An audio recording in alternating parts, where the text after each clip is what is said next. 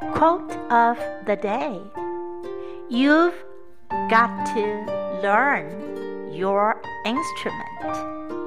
Then you practice, practice, practice.